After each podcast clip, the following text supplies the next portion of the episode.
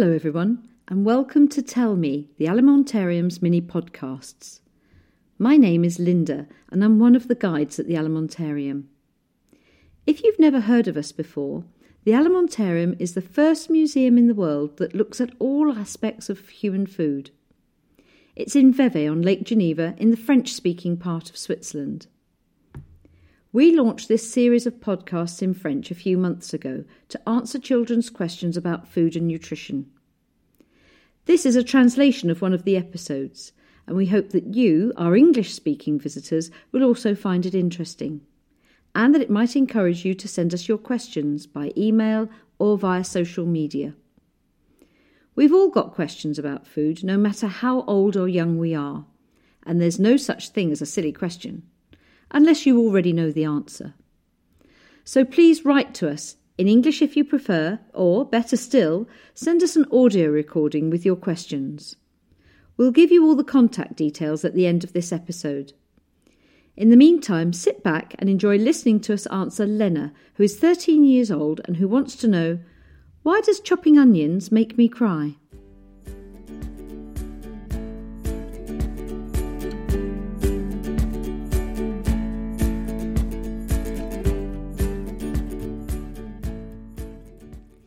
Well, just imagine how many tears all the generations before you have shed over onions.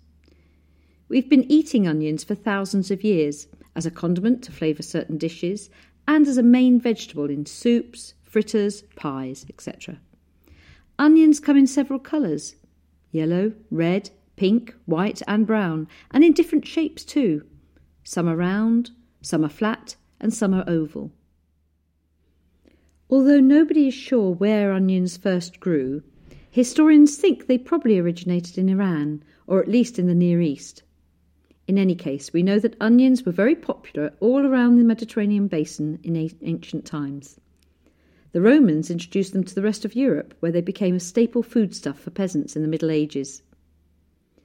This was helped by the fact that onions are easy to grow and they keep well throughout winter, making them popular food when it's cold outside. However, our appreciation of onions has changed over history. For example, in ancient Egypt, both the rich and the poor enjoyed eating raw and cooked onions. They even used them as offerings to their gods. Yet during the Middle Ages and the Renaissance, European aristocrats despised onions. They left them for the peasants to eat, and they supposed that the value and nobility of food was related to where it came from.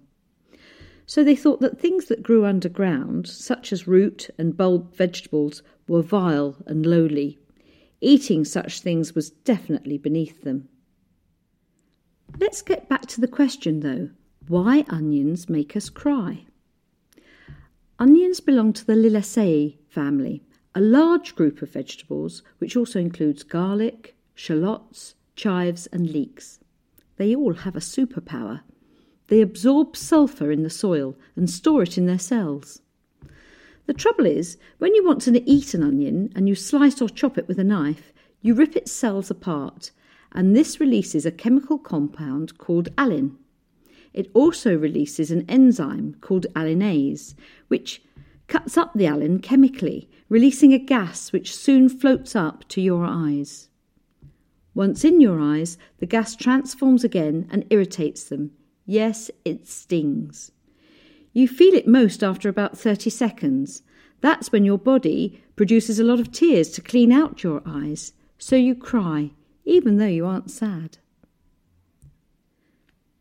Do you want to know a little trick to stop this happening?